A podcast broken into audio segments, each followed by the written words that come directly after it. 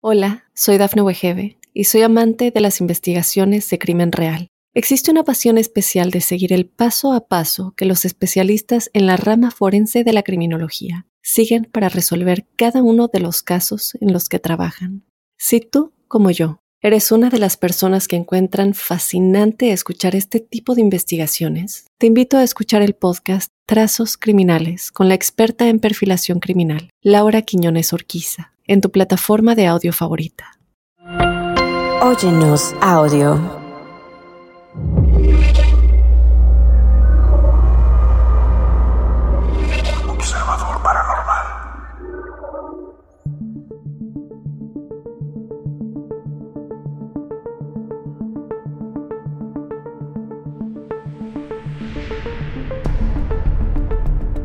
En los pliegues olvidados de la historia, yacen secretos que desafían la lógica, artefactos cuya presencia contradice el fluir ordenado del tiempo. Nos aventuramos más allá de las fronteras convencionales, explorando el fascinante reino de los O-Parts, artefactos fuera de lugar que susurran relatos de eras olvidadas. Imágenes se despliegan en la mente, herramientas avanzadas en manos de civilizaciones antiguas, objetos que desafían las leyes mismas de la cronología. Nos sumergimos en el enigma de los tesoros anacrónicos, interrogando si son vestigios de una tecnología perdida o rastros de entidades cósmicas que visitaron nuestra realidad en épocas remotas. Cuestionamos las narrativas aceptadas y nos aventuramos en las profundidades de lo inexplicable. Aventurémonos juntos en la oscuridad de lo desconocido donde el pasado y el presente convergen en un abrazo enigmático. Bienvenidos a Observador Paranormal.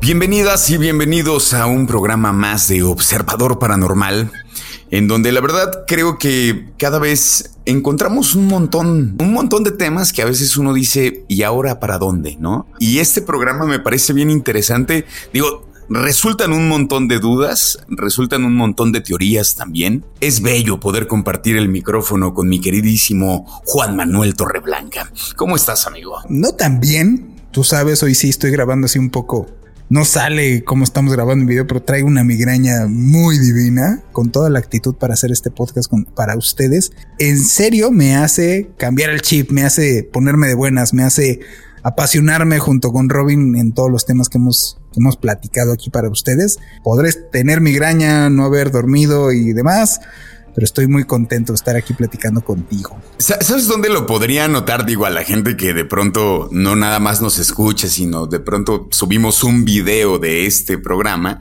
notarán que está más oscuro de tu lado, ¿no? Como... sí, van a decir, ¿cómo? Este está grabando desde España y Robin desde... Eh, sí, claro, ¿no? Como él está en España y Robin en México, ¿no? Y no estamos incluso en el mismo sitio. Lo que pasa es que yo tengo estas bonitas y bellas cortinas anti-migraña. Para el que ha sufrido migraña es horrible porque pues, te quedas sin ver realmente. Tengo una maldita migraña divina. de, hecho, hace, rato que estábamos así, en, siempre bueno, en la plática, en nuestra investigación, recopilando información y viendo videos, hubo un momento en donde volteé eh, y dije, Ay, sí se siente mal. Sí se siente muy mal, Juan. Sí tenía, tenías una carita así de ay, pero, pero sé que también puede ser este momento del día que igual y hacerte olvidar un poco de la migraña me parece que, que puede, que lo logremos, ¿no? Puede que lo logremos, no lo sé. No pasa nada. Aquí seguimos y seguiremos para ustedes bastante rato más, espero ya. Igual y hay mucha gente como yo, ¿no? Yo quiero creer eso, que yo no soy el único que no sabe tantas cosas, ¿no? Y que la gente que nos oye aprende junto conmigo y junto con un montón de gente. Y seguramente tú también, ¿no? Hay momentos en donde vas aprendiendo un montón de cosas. Y yo creo que al ver el título de, este episodio, a mí me, me, pareció como eso, ¿no? Como, ¿qué son los OPART? ¿Qué son los OPART, Juan? La palabra tal cual viene del inglés, que es out of place artifacts, o sea, artefactos fuera de lugar, ¿no? Que no es otra cosa que es para denominar a ciertos objetos los cuales no corresponden ni en su época, ni en su sitio. O sea, ¿a qué me refiero con esto? En su sitio es de que han encontrado artefactos o han encontrado evidencia de vestigios arqueológicos que no corresponden a lugares en los cuales fueron realizados. Estuvimos ahí viendo varios, varios videos que te estaba yo mostrando, en donde han encontrado, por ejemplo, aquí en México vestigios de cosas de Roma, ¿no? Donde pues dices, pues no checa, no checa sobre todo la época en la cual fue descubierto. No tenían conexión estas civilizaciones. Y la otra es la correspondencia en tecnología. Como lo, ya lo veremos próximamente, por ejemplo, un artilugio así para irlos adentrando, el martillo de Londres, ¿no? Que no, no fue descubierto en Londres, sino en Estados Unidos, en donde pues, tienen calculados más de 100 millones de años, entre 100 y 400 millones de años. Quien no, no le sepa tantito, pues nosotros seres humanos no estábamos en este, supuestamente, no estábamos en este planeta hace 100 millones de años, no había seres humanos. Entonces ahí son Ahí son los enigmas que empiezan a resultar de todos, todos los OPARTs, que es esta denominación de estos objetos, de decir, bueno, estos objetos no corresponden en ningún momento en nada, ¿no? Sí, bueno, entonces, digamos, para así resumen en corto, el OPART son estos artefactos que están fuera de lugar. Y de pronto a mí me pasó, digo, eh, como, como leyendo sobre esto y dije, ¿Sabes cuál fue una de mis teorías, así como muy en corto, como de estos objetos que se pueden olvidar si pudieras, si tuviéramos la posibilidad de viajar en el tiempo, ¿no? O sea, como en algún momento llegamos eh, a hablar de, los viajeros en el tiempo, como, y, pensar que igual y fueron objetos olvidados. Es decir, ¿no? Que, digo, eso fue una de mis teorías muy rápida y, y, y, pensar que este martillo, por ejemplo, el que se, el que se encontró, pero realmente es que no, no, no tiene que ver con, un viaje en el tiempo, ¿no? Porque ya, digamos, hacerle el estudio realmente es que es mucho más viejo, ¿no? Los estudios hacen que nos den justamente las fechas en las que se pudo haber construido este, este martillo, ¿no? Que es uno de los objetos que me parece bastante interesante, como es pensar como, ¿para qué querrían un martillo hace tantos, tantos, tantos años, ¿no? Hace, hace cuánto, eh, si es de los objetos más viejos, ¿no? Cuatro, o sea, calcularle casi 400 millones de años. Lo que había hace 400 millones de años eran dinosaurios. A menos de que nos hayan engañado y esta serie de, de, de los dinosaurios muy buena de no la mamá claro, claro. Que, igual y si los dinosaurios realmente eran así, ¿no? Como muy humanizados, ¿no? Entonces iban y trabajaban en las fábricas, ¿no? Este tipo trabajaba en una fábrica.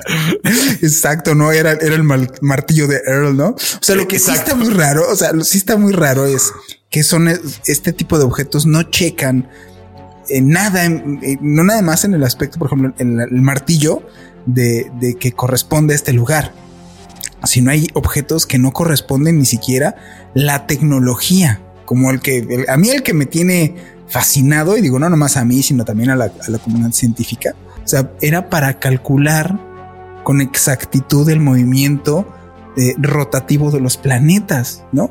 Ay, perdón, disculpen queridos terraplanistas. Sí, sí, ellos sabían que no era la Tierra plana. y su aparato era precisamente para calcular con exactitud, que así, así funcionaba, el movimiento rotativo de no nomás de la Tierra, la Luna, el Sol, sino varios astros en el cielo, ¿no? En una época en la cual no había manera de que existiera eso para poder hacer el cálculo. No había, no existía. Una especie de primer computadora, ¿no? Este. Sí. Por, Supuestamente este le dicen la primer computadora que bueno, el vestigio de la primera computadora que pudiera llegar a considerarse como computadora. O sea, este artefacto, que ya lo nombraremos después, tiene estudios serios. Al día de hoy sigue en estudios bastante serios este tipo de, de artefactos, justo porque no le han podido encontrar una explicación a la complejidad que tiene en cuanto a tecnología correspondiente a la época a la cual encontraron este artefacto. Es como si tú ahorita, o sea, a estas voy, ahorita tú tienes tu teléfono inteligente, ¿no? Aquí en tus manitas.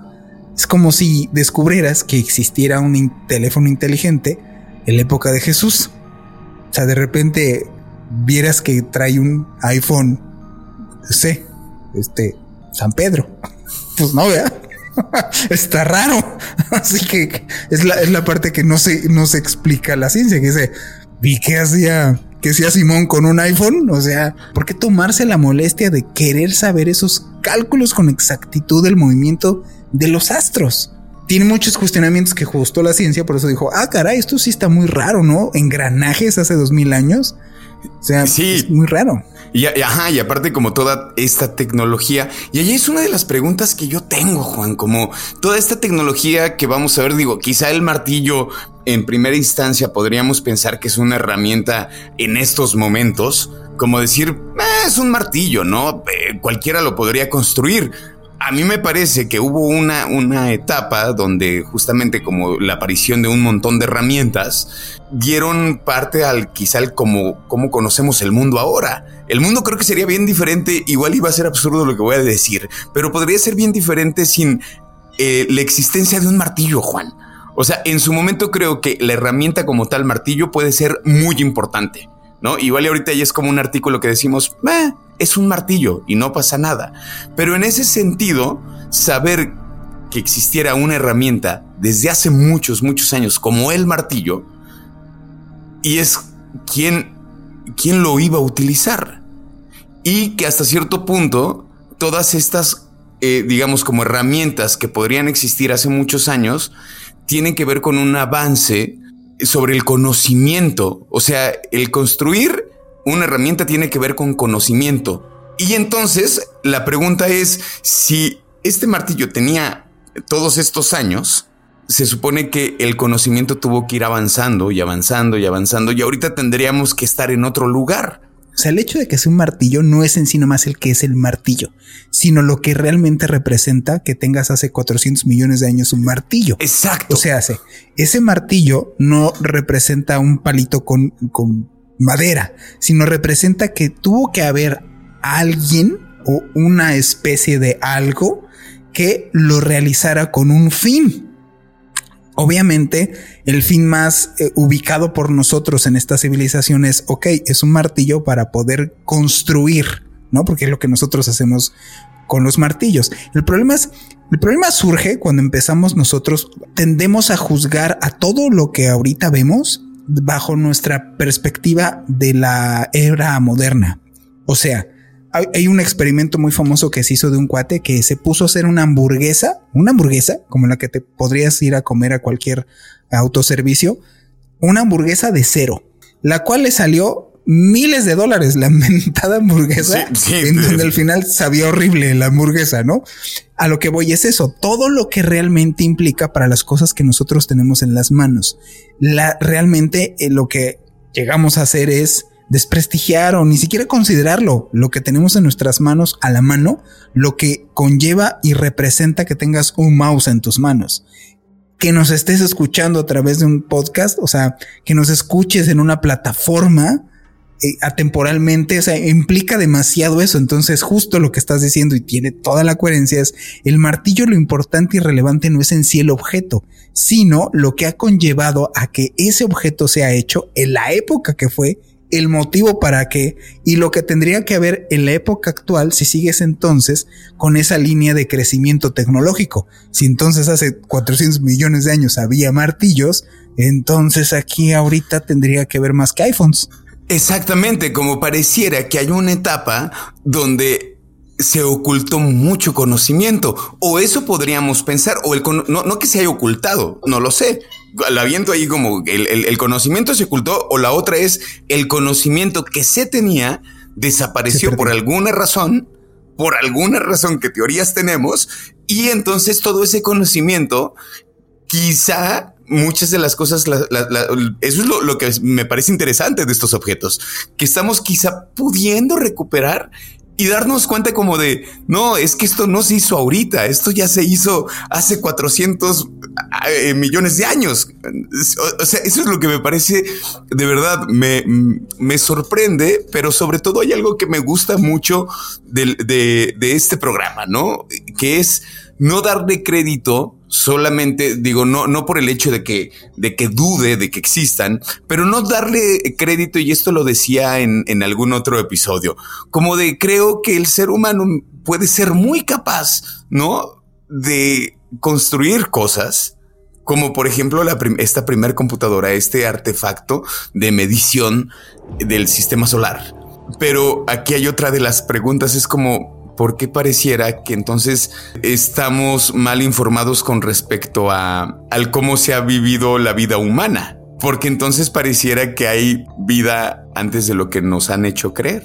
Lo que yo veo evidente es que hay un hueco hay algo oscuro, hay algo, me refiero a oscuro no que estén los Illuminati y los, y los Bildenberg atrás y no, no, no. Me refiero a que hay que admitir públicamente que hay un desconocimiento en el cual, porque estos artefactos existen.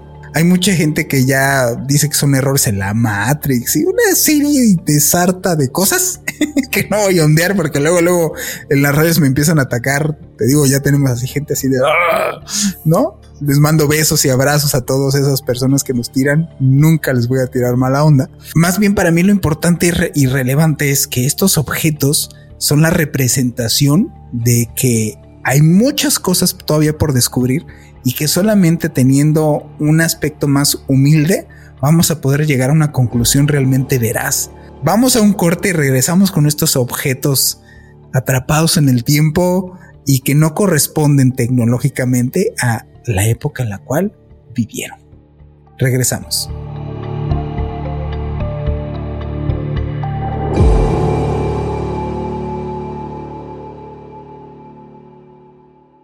Hola, soy Dafne Wegebe y soy amante de las investigaciones de crimen real. Existe una pasión especial de seguir el paso a paso que los especialistas en la rama forense de la criminología siguen para resolver cada uno de los casos en los que trabajan.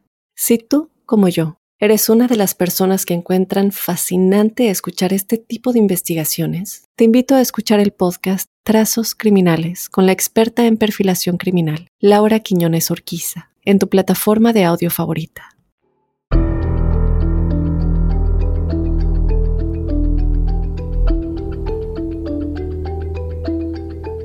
Pues estamos de vuelta, queridos observadores y observadoras, y como ya escucharon en esta primera parte de nuestro programa, vamos a hablar de estos objetos tan misteriosos que son los OPARTs. Y vamos con el primerito, el primero de lleno y yo creo que los más importantes que pudieran existir, que es el mecanismo de anticitera.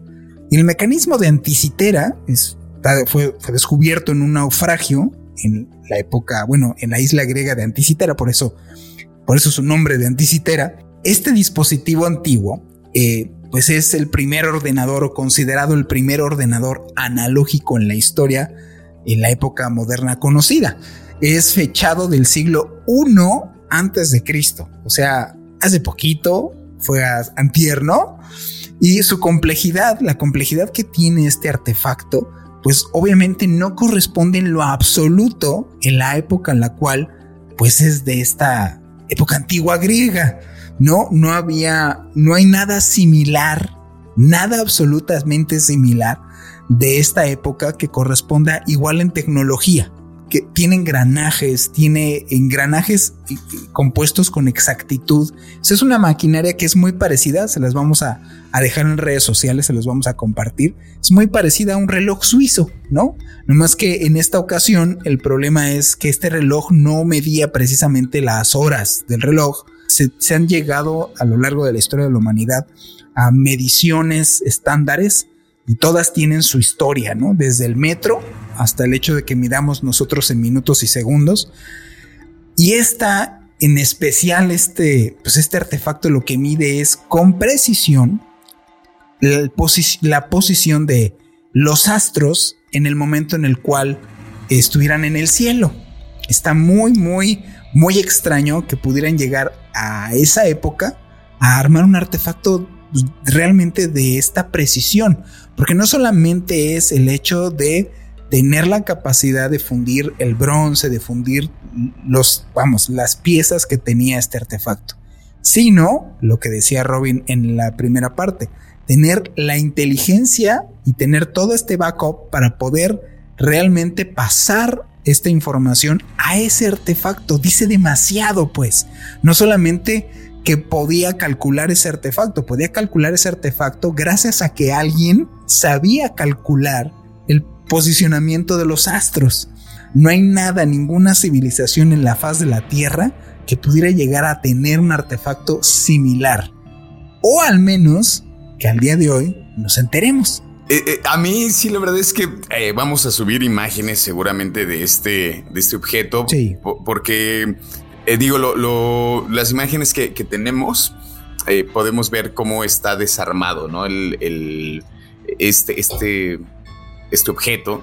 Y es impresionante, o sea, a mí la verdad me impresiona mucho. Son cosas que yo digo, ¿quién? ¿Quién pudo haber construido algo así? Y, así es. Eh, pero, pero así de, o sea, este artículo, este objeto que, puede ser como tan complejo, y el que yo les decía, que también me parece que es parte importante del, digamos, como del crecimiento de la humanidad, me parece que todas las herramientas, bueno, lo que les decía, hablar de un martillo, ¿no? Este martillo de Londres, que este es un martillo de hierro que está incrustado en una piedra que data de hace 400 millones de años. Eso es lo que me parece realmente impresionante, la verdad. Y bueno, la pregunta obvia es cómo es que un objeto de hierro podría haberse formado en una época en la que, según la ciencia convencional, no existía el hierro forjable. Eso es como, ¿cómo, cómo llegó hasta allí? ¿Por qué tiene tantos años este objeto? ¿Por qué? Es que no existían, no existían ni humanos que hubieran podido forjar el hierro. o sea, hace 400 millones de años no había seres humanos. Es más, no había ni Astrolopithecus, pues. ajá, exacto. Y entonces, este objeto, ¿qué estaba haciendo en ese lugar? ¿Cómo, ¿Cómo es que llegó? Esa podría ser la otra pregunta. ¿Cómo llegó ahí? Y es que quizás sí había alguien que lo había construido. Quizá la historia no la están contando diferente. Quizá, no lo sé, no lo sé. Pero esa es una de las cosas también, ¿no? Digo que, hace rato no lo mencionábamos y ahorita lo, comento como de, pues, si no se forjaba el hierro, entonces, ¿a quién le creo, Juan Manuel? ¿A quién? Pues no se forjaba. Mira, este objeto, por ejemplo, no nomás no se forjaba el hierro, sino quien lo busque, de verdad que nos esté escuchando, vamos a tratar de subir imágenes, pero quien lo busque, el martillo de, de, Londres, no el martillo de, de Tore, el martillo de Londres, eh, está incrustado en piedra fosilizada. O sea, el objeto no nomás es para su conservación, porque por eso es lo importante de este objeto. Eh, está mimetizada su conservación a lo que corresponde tal cual el objeto y la piedra en donde está como incrustada. O sea, lo raro es eso, está fosilizado el objeto. O sea, está un martillo fosilizado en piedra tanto es así que la madera, que sí es madera, ya presenta un, cambio químico dentro de su composición. Quien ha agarrado algún fósil o quien sabe tantito de un fósil, sabe perfectamente que es, por eso es fosilización, eh, se transforma el objeto químicamente y entonces se vuelve eh, en una estructura completamente distinta. Por eso los huesos de los dinosaurios, pues realmente pues, no son huesos, ¿eh? o sea, no es como lo que vemos en las caricaturas que se caen los huesos o que el perrito se quiere comer el hueso del dinosaurio. Son piedras, son piedras en lo que se transforman este objeto, bueno, estos materiales orgánicos. En este caso, la madera se fosiliza y se transforma la, madera, al igual que el hierro. Y el hierro pues, tiende a transformarse lo curioso del hierro que, tiene este, esta pieza es que al día de hoy nosotros, bueno, lo que se pudiera llegar a fundir de hierro, y en esta época, es tiene ciertos, cierta composición química en la cual eh, no tiene tanta pureza. Y este objeto es muy puro en hierro. O sea, aparte de todo, tiene un reto en cuanto a lo que hubieran tenido que hacer en la época que correspondería para poder fundir a lo que tiene de pureza ese objeto. Entonces está, está muy raro. O sea, pues, es que por todos lados, pues son objetos que dices, ¿what? Son todos esos que dices, pues, no me checa absolutamente nada, ¿no? Ni su composición química, ni por qué está incrustado ahí, ni absolutamente nada de nada de este objeto. Estos de los cuales que me dejó así de. Sí. Sí, sí, sí. Es, es extraño. El siguiente es la lámpara de Dendera.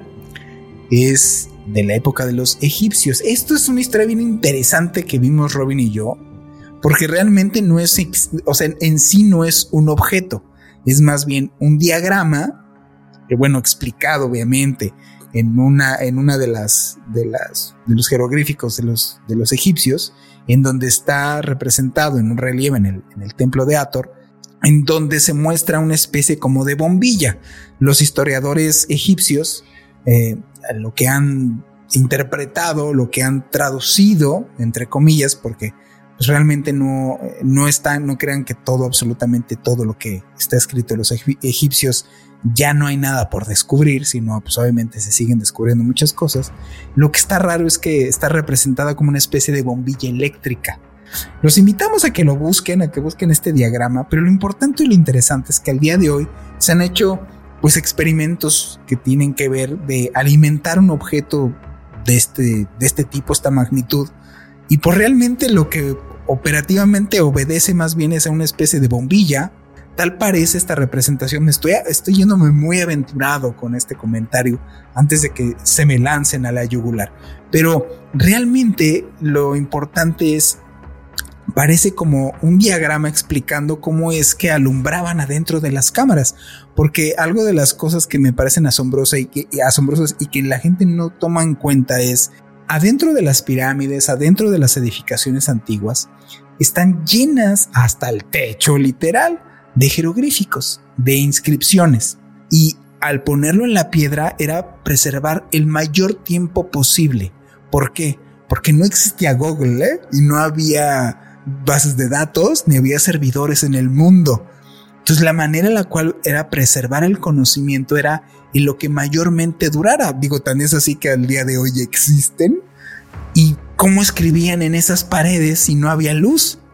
Es, un enigma, pues. Es un objeto considerado o un diagrama considerado como un OPART porque justamente no corresponde el hecho de que parece un foco electrificado más allá del símbolo de la fertilidad y daría más coherencia al hecho de estar pensando que es información o conocimiento que los egipcios quisieron preservar de cómo es que realmente le hicieron para poder alumbrar sus cámaras internas y poder escribir todos los jeroglíficos que escribieron en, adentro de estas cámaras, ¿no?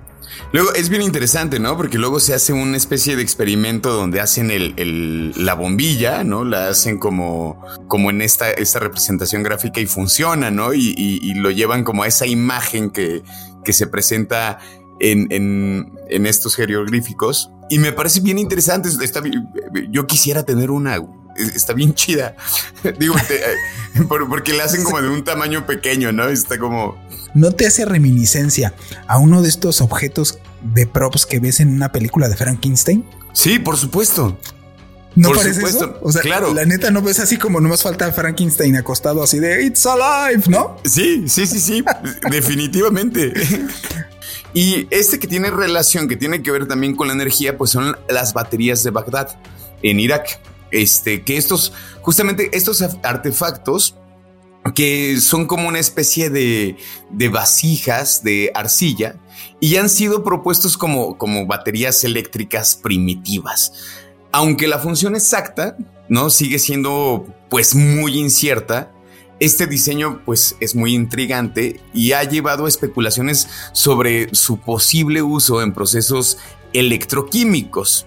Estas vasijas de arcilla pues tienen como un diseño que podría permitir la producción de electricidad y sugieren conocimientos eléctricos avanzados, lo que comentamos, eh, eh, en una época en la que se podría pensar, o más bien en la que pensamos que no existía este tipo de conocimiento. La función exacta se dice que de, estas vasijas se dice que sigue siendo muy incierta y, algunos sugieren que podría haber sido eh, contenedores para objetos, pues digamos como más, más mundanos, ¿no? Como guardar las llaves de la casa, por ejemplo. Voy a guardar las llaves de la casa con una barra y un activo como ácido. Sí, ¿no? Como, ¿por qué? O sea, como que podrían guardar ahí. La comida del día de mañana. Exacto, era un topper, ¿no? Los primeros toppers. Así es. Tiene un electrolito, este tiene, lo, barraban en betún y le ponían una. Es una pila, se cuenta una pila, pero adentro le guardamos comida. Para que se caliente, ¿no? un objeto ahí fuera, fuera de tiempo y fuera de lugar. Este, este también me parece bien interesante, ¿no? Cuando otra, es otra de las cosas cuando hablamos de los mapas, ¿no? Digo, no sé si a la gente le pase, a mí de pronto son como de estos objetos que digo, ¿quién se da la tarea de hacer un mapa, ¿no? Y cómo es que se construyen los mapas. Y pues el estudio de la cartografía es bastante interesante. Y este, justamente, este objeto, ¿no? El mapa de Piri Reis en Turquía, que es el, este antiguo mapa que muestra con mucha precisión partes de la costa de América del Sur y de África. Y también muestran la costa del Atlántico. Uno podría decir, ¿y qué impresionante tiene este mapa? Pues lo que, lo que intriga es que se pudo haber dibujado con tal... Eh, o sea, la pregunta sería, ¿cómo es que se pudo haber construido este mapa? ¿Cómo se dibujó con tanta exactitud en esta época en la que se pensaba que los exploradores apenas, apenas comenzaban a cartografiar estas áreas. Eso es lo interesante del mapa, porque el mapa justamente está mostrando con precisión así muy detallada las áreas que los exploradores europeos apenas estaban comenzando eh, a cartografiar. O sea, y de pronto dicen, no, pues se supone que no habían llegado a América del Sur, se supone que no habían llegado a África, ni siquiera, ni siquiera se había pensado que iban a estar en la Antártida. Entonces, también se dice que puede, se, argumenta, por ahí han argumentado que pudo, eh, puede estar basado en información de fuentes antiguas, de exploradores prehistóricos, pero justamente, ¿no? Todo, todo es una especulación. Pero en base a quién, o sea, por ejemplo, sí es cierto, incluso el, propio, el propio Peter Reis dice en su, en la creación de este mapa, dice que él no lo está no está descubriéndolo, él se está basando la información en base a mapas de otros. No, incluso por eso se menciona este rollo de que uno de los contribuyentes o no forzado de alguna manera fue uno de los descubridores de, de, los que acompañaban a Colón, ¿no? Y es de los que también aporta y digámoslo así es el que eh, verifican que estos datos sean ciertos, pero él sale diciendo, Peter Ray sale, bueno, lo que sale escribiendo, porque no sale diciendo, no hay video de YouTube de Peter Ray, ¿no? Estamos hablando de hace mucho tiempo, pero en el escrito está, porque esto lo presentó, fue, por encargo, gracias a esto que él hizo esta información, no crean que lo hizo por, pues, buena onda y por este, estar pensando en la humanidad, no lo hizo porque después de hacer este gran trabajo, que se lo hizo a su jefe, él fue subido al almirante, ¿no? Y él en su escrito pone en qué está basado y está basado en otro tipo de cartografía y otro tipo de mapas más antiguos. Pues como si supuestamente estos de los más antiguos, ¿no? Y lo más curioso de todo, que es así de what, revela el, el, mapita este en, un punto, la revela sin hielo. ¿no? Ah, justamente. Eh, pero pues qué curiosidad. ¿sí? ¿Saben cuál es la curiosidad? Que lo que revela es lo revela cómo sería sin hielo. Eso solamente lo podemos saber en la época actual por resonancia magnética. Por eso sabemos cómo es sin hielo. Sabía cómo era sin hielo y lo pone sin hielo, como si en algún momento existiera o hubiera existido sin hielo esta superficie en la Tierra. Ah, caray, pues cómo? Si no siempre nos han dicho que pues esto cuando estaba cubierto de hielo ya no ya había seres humanos. Es un Watt por donde quiera que lo veas. Exactamente. Sí, es, es, ah, me, gusta. Eh, me, gusta no saber. Eh, a veces me gusta no tener certezas, justamente como, ah, maldita sea. ¿Cómo es que lo hizo? ¿Por qué lo hizo? ¿De dónde vienen esos otros mapas? Porque es, es, preguntarte, es lo padre, ¿no? La duda que da. Sí, sí, sí, sí. Tener dudas eh, es la posibilidad de aprender nuevas cosas. Eh, a mí me parece que es eso. Pues nos iremos a este corte y regresaremos para platicarles justamente de lugares eh, arqueológicos comprometedores, que de ahí resultan como algunas de las teorías que tenemos en nuestra cabeza y que bueno, sobre todo que, que Juan a mí me las compartió. Así que regresamos con Observador Paranormal.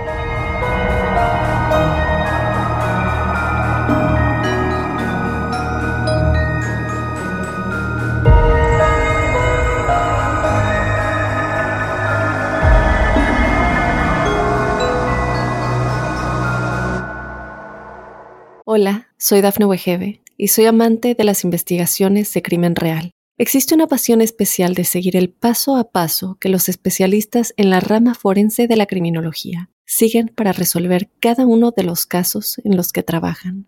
Si tú, como yo, eres una de las personas que encuentran fascinante escuchar este tipo de investigaciones, te invito a escuchar el podcast Trazos Criminales con la experta en perfilación criminal, Laura Quiñones Orquiza en tu plataforma de audio favorita.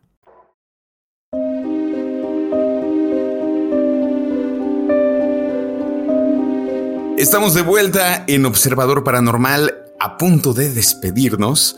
Y bueno, lo que les comentábamos, ¿no? Eh, vamos a platicar acerca de, estos lugares eh, arqueológicos que son bastante comprometedores, porque bueno, si bien, ¿no? Ahorita que hablábamos de los parts, precisamente creo que una de las, de, de las teorías que se pueden lanzar puede ser que tuvieron algún contacto extraterrestre con gente eh, con civilizaciones mucho más avanzadas, más allá del contacto extraterrestre, es que hubiera civilizaciones antiguas, muy avanzadas, y que algo tuvo que pasar con ellas. Justamente, bueno, pues estos lugares arqueológicos, ¿no? Uno de ellos es el Gunung Padang, ¿no? Que es un sitio arqueológico que está ubicado en Java Occidental, en Indonesia y se ha vuelto notable debido a la controversia y la especulación en torno a su antigüedad y su posible función como estructura artificial.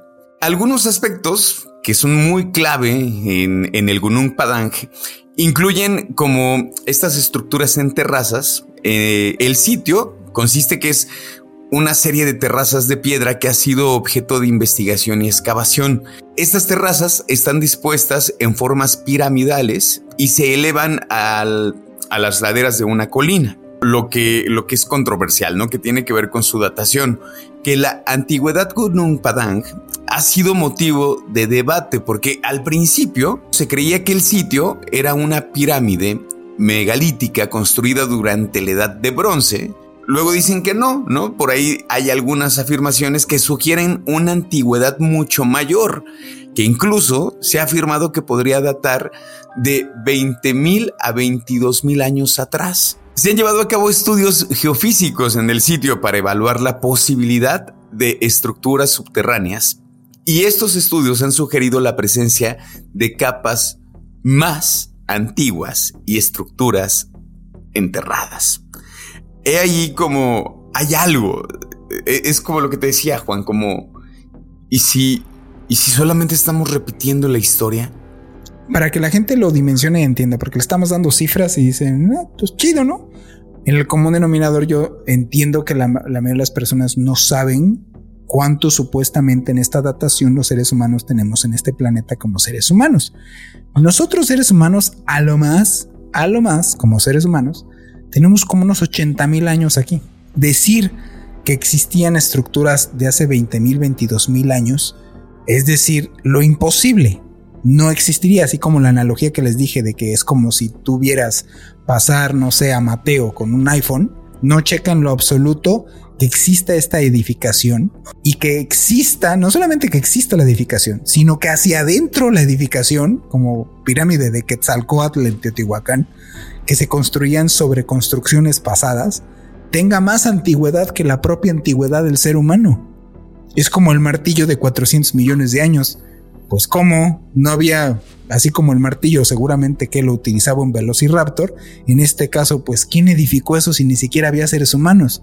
Obviamente de aquí salen muchas teorías que sinceramente hay unas para mí súper disparatadas eh, de que no, hombre, todos aliens, ¿no? La mayoría son aliens, o de que había otras civilizaciones u otro, otra historia que ha sido pues vedada, que no hay manera de poderla conocer.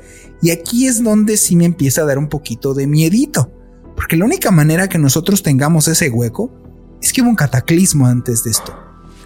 Y estos lugares que se conservan aún hoy en día, que revelan esto, están destruidos. Gudum Padang no es una, no es una edificación, digámoslo así, conservada. Es una edificación que se ve derruida, que ha sobrevivido.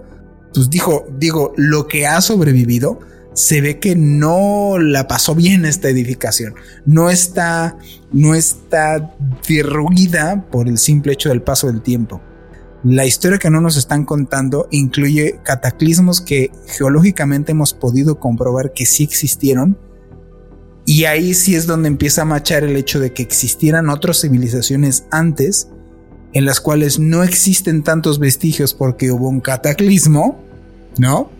y solamente se conservó exactamente muy poquito de esa información del pasado porque pues prácticamente la mayoría se destruyó. Este planeta ha sufrido muchos cataclismos eh, a nivel mundial cíclicos. La mayoría lo único que conocen es el, el mentado meteorito que le pegó a los dinosaurios y acabó con ellos. Pero ha habido bastantes otras grandes este, digámoslo así, otros grandes cataclismos, otros grandes apocalipsis a lo largo de este planeta. El problema es que se han dado cuenta que varios de estos, de estos cataclismos son cíclicos. Cataclismos me refiero, por ejemplo, la erupción de supervolcanes como Yellowstone, que ya le, ya le tendría que tocar una erupción a Yellowstone y no le ha tocado. Y eso sí se pondría bastante heavy si llega a ser erupción Yellowstone y que se han dado cuenta que lo único que sí ha, como digámoslo así, estado como constante es el hecho de que las eras glaciares, la afectación realmente no ha sido surgida de aquí, sino ha sido eh, consecuencia otra cosa que el simple hecho de que, de que exista algo aquí que lo provoque en la época glaciar, en la época de los mamuts, los mamuts no, no fumaban porros, ni comían hamburguesas, ni conducían carros. Ni tomaban en popote, ¿no? No, sin embargo sucedió. O sea, este, este planeta tiene ciclos de cataclismos de esa envergadura en donde pues obviamente casi termina con la vida de este planeta. Lo que ha habido aquí somos sobrevivientes de como de todas las especies de lo que ha surgido aquí a lo largo de muchos, muchos cataclismos. El problema es que geológicamente se han dado cuenta que estamos a punto de tener un ciclo igual.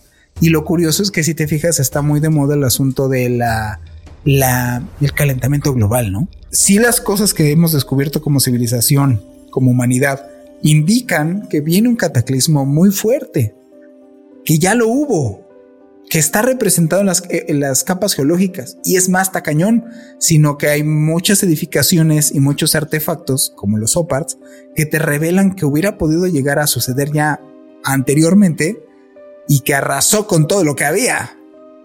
Justamente. Entonces, deberíamos de estar considerando más allá de solamente teorías conspiranoicas, qué es lo que realmente está sucediendo con el hecho de la naturaleza de estos objetos y la naturaleza de estos lugares arqueológicos.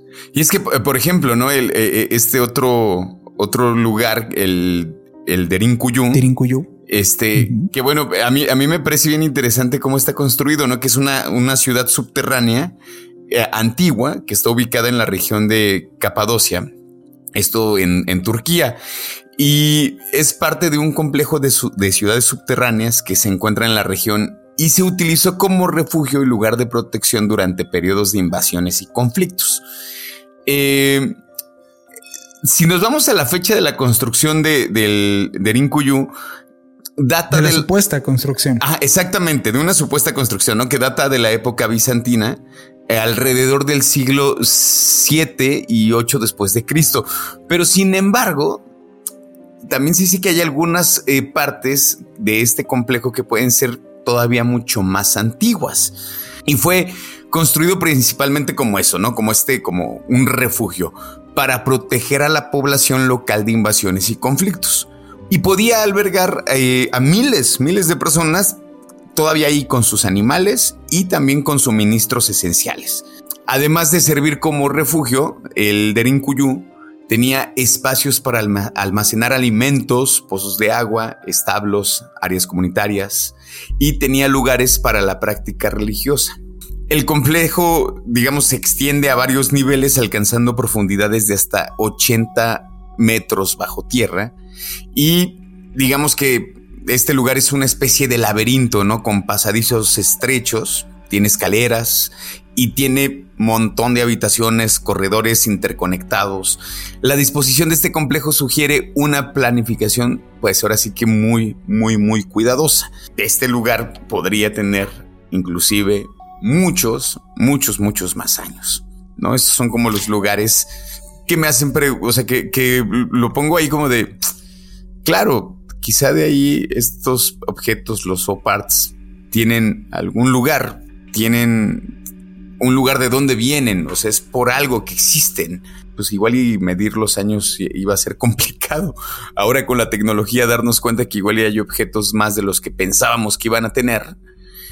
Pues, nos cambia la historia completamente, Juan. Vamos a hacer el sí mágico en el cual existen este tipo de artefactos y existen este tipo de objetos porque, incluso lugares arqueológicos, porque si en una de esas existieron civilizaciones más antiguas que desconocemos, en las cuales las que sí conocemos, permeó su conocimiento a la actualidad, lo que haría este brinco en el cual tendría una explicación un martillo de 400 millones de años, datado a una fecha que no correspondería.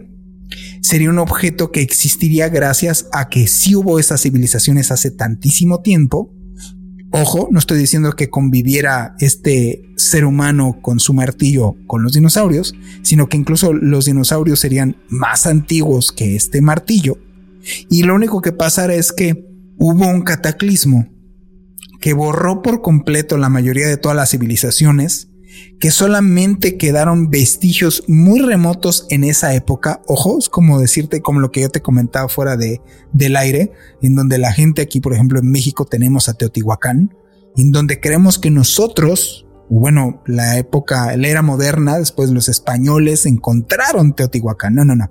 Teotihuacán fue descubierta por los aztecas. O sea, ya en la época de los aztecas, los mexicas fue de quién vivió aquí. Realmente Teotihuacán no tiene una razón de ser. O sea, no, me refiero a que no tiene un sentido el hecho de que exista Teotihuacán. ¿Ok? O sea, el lugar fue nombrado Teotihuacán, el lugar de los dioses, por los propios mexicas que lo encontraron porque dijeron, bueno, hemos de suponer que lo que habitaron aquí eran los dioses, porque ya estaba abandonado incluso en esa época. Entonces, en el sí mágico vamos a imaginar que, y si existieron civilizaciones antiguas que desconocemos, hubo un cataclismo, porque eso es, es de las cosas que que falta aquí anotar, por ejemplo, en el de Rincuyo es que está basado, o sea, hay una leyenda, así como la de Moisés en la arca de Noé, en todos lados del mundo existe la leyenda que hubo desde un diluvio hasta los inviernos eh, infernales o peligrosos, en donde los dioses correspondientes a cada lugar y en cada época de esta situación fueron y les dijeron, va a pasar esto, construyete una barca, tú construyete una ciudad subterránea, tú edifica esto, o sea, como preparándolos porque iba a existir ese como borrón y cuenta nueva, ¿no? Y como decimos, ¿no? Es un suponer, es lo que nosotros podríamos imaginar, es algo que nosotros, ¿no? No, no es que tampoco tengamos el estudio ni lo vamos a proponer así de, esto fue lo que realmente pasó, señores. No, ahí digamos es como algo que platicamos Juan y yo y fue como de claro, la teoría es bastante, este, bastante aceptable y no sé, me gusta pensar eso como, ¿y si hubo otras civilizaciones antes, mucho antes de lo que nos lo han planeado, no había forma y no hay forma de explicar eh, cómo es que eran, ¿no? Y por eso fue como más fácil aventarse las otras teorías y qué es lo que creemos ahora. Y eso, dudemos, dudemos e investiguemos y, e imaginemos todos, todos los mundos posibles. el abanico, o digámoslo así, lo bonito de la duda es que se te empieza a, empieza a meterse la cosquillita de querer aclarar las cosas o de querer saber o conocer a profundidad las cosas. Hay personas que su duda llega hasta tres videos de TikTok y con eso son felices. O hasta llegar a un cuate que te tira, eh, no sé, datos, datos al azar de, Hay uno que encontré ahí que dice que, que ya se comprobó que los dinosaurios no existieron. Hay otro que dice que, que, este, que la datación del carbono 14 ya se comprobó que realmente no funciona. Me encanta porque pues, se comprobó en dónde, quién dijo quién. sí, ¿no? Claro. Eh, si te quedas, si te quedas ahí o si te quedas con este tipo de información, pues ahí es donde empieza a correr el peligro. Si empiezas a, a rascarle, es normal. Es normal todos tener duda, pero el problema es quedarse solo la mitad. Eh, hablaba con un amigo que le mando un gran saludo, ya para acabar este programa, le mando un gran saludo a Jorge Farías, que ha sido un amigo toda la vida. Estoy muy agradecido con él porque pues, no nomás ha sido un amigo, sino crecimos juntos. Él fue el bajista de mi, del grupo en el cual yo estaba y ahora es fan de nuestro podcast, querido cachorro. Nos escucha fervientemente y, al punto en el cual me manda sus dudas. Me dice, a ver, yo no entiendo esto, podrías aclararme. Qué chido. Y bla, bla, bla. Y, y debatimos y platicamos. Y yo le comentaba hablando de esto, por ejemplo, hay, unas dudas ahí eh, raras que vi en redes donde, donde decía, ¿por qué si hacemos este, tiramos bow, o sea, soplamos el bow de nuestra boca, sale el aire caliente? ¿Y por qué si soplamos, sale aire frío? Si realmente no entendemos cómo funcionan las leyes de la termodinámica, pues realmente sí vas a decir, órale, qué loco, ¿no? Puedo emanar aire caliente y puedo soplar aire frío. Pues la verdad, eh, muchísimas gracias a toda la gente que nos escucha. Si llegaron hasta este, hasta este minuto, hasta esta parte, de verdad que se los agradecemos porque se los decimos siempre, pero lo hacemos con un montón de gusto, con un montón de amor. Y pues no sé si tengamos saludos, Juan. Y tengo este saludo que se lo, quiere, se lo quiero hacer extenso. Un gran saludo y un, un gran abrazo a esta observadora a ver, espérame, es que se me, se me, va su nombre, pero quiero mandarle un gran saludo porque sí me dijo, ah, bueno, sí nos escribió así de, qué mala onda, yo soy fan de ustedes desde hace mucho tiempo. Esta observadora es Natalia Arguedas Solano. Le mandamos un gran saludo porque sí, sí fue así de, oigan, yo siempre he sido observadora desde casi desde un inicio y, y nunca me han mandado saludar. Saludos, un gran saludo a nuestra observadora Natalia. Este, de verdad, no, no, no, no creas que. Es más, eh, tú sigues a esa cuenta, tú sigues a la, cuenta de Natalia. Ah, creo que sí, de, tiempo que nos. Eh, sí, tiene muchísimo tiempo que nos ha, nos ha seguido y creo, creo, que me empezó a seguir y por ahí le di también seguir y sí, ya vi, ya vi quién es. Un gran, un gran saludo, Natalia. Un gran saludo. Discúlpanos por no haberte mandado un saludo antes. Es más, no vamos a mencionar a nadie más. Este programa es el saludo especial para Natalia. A donde quiera que se encuentren, gracias por hacer este programa parte de sus vidas. Pues muchísimas, muchísimas gracias a todas, a todos. Nosotros seguiremos con Observador Paranormal. Mi nombre es Roberto Belmont. Y mi nombre es Juan Manuel Torreblanca. Nos vemos en el siguiente Observador Paranormal.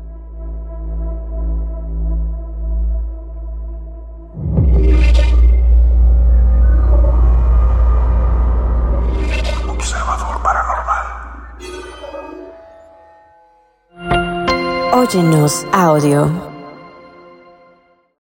Hola, soy Dafne Wegebe y soy amante de las investigaciones de crimen real.